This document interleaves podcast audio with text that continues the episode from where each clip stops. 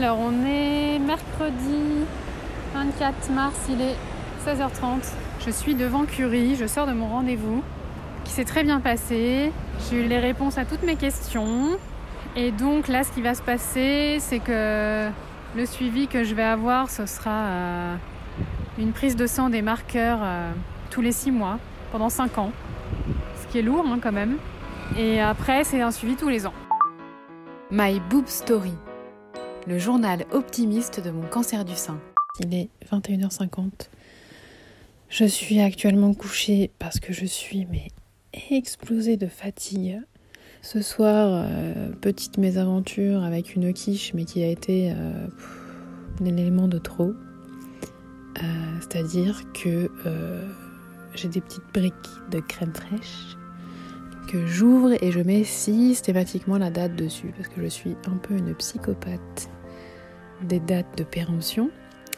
Et donc on se met à faire la pâte et donc Damien était en train d'étaler la pâte et je, je bats les œufs et je mêle la petite brique de crème fraîche que je trouve un peu avec des grumeaux. Bon, donc on fait préchauffer la pâte et tout, on met la quiche, machin. Donc Damien avait sorti une autre brique au cas où.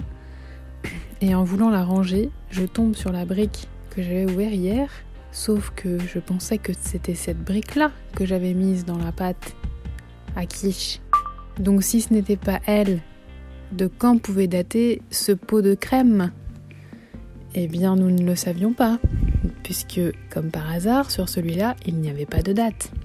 Donc euh, je récupère le, truc, j'essaye de, sentir euh, les, gouttes qui restaient, machin. Euh, je dis à Damien, enfin, c'est trois jours maximum de conservation. Là c'est clair que ça fait beaucoup plus que trois jours quoi.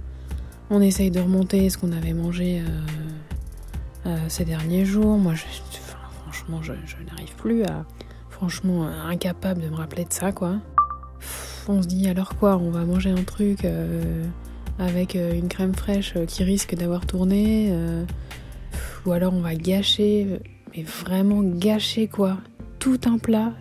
Déteste ça quoi, je suis hyper hyper précautionneuse pour rien gâcher et franchement on gâche pas grand chose quoi.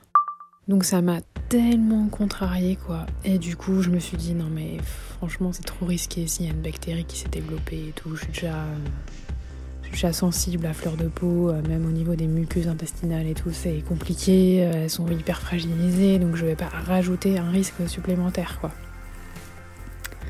Donc on a jeté la quiche. C'est con hein, mais franchement mais ça m'a ça m'a dégoûté quoi. J'avais envie de pleurer mais j'étais tellement fatiguée que je je dis à Damien j'ai envie de pleurer mais je suis trop fatiguée en fait. Donc en ce moment, j'ai l'impression d'être dans un bad trip. Alors j'ai jamais pris de, drogue, j'ai jamais fumé de trucs qui font que je sais ce que c'est qu'un bad trip.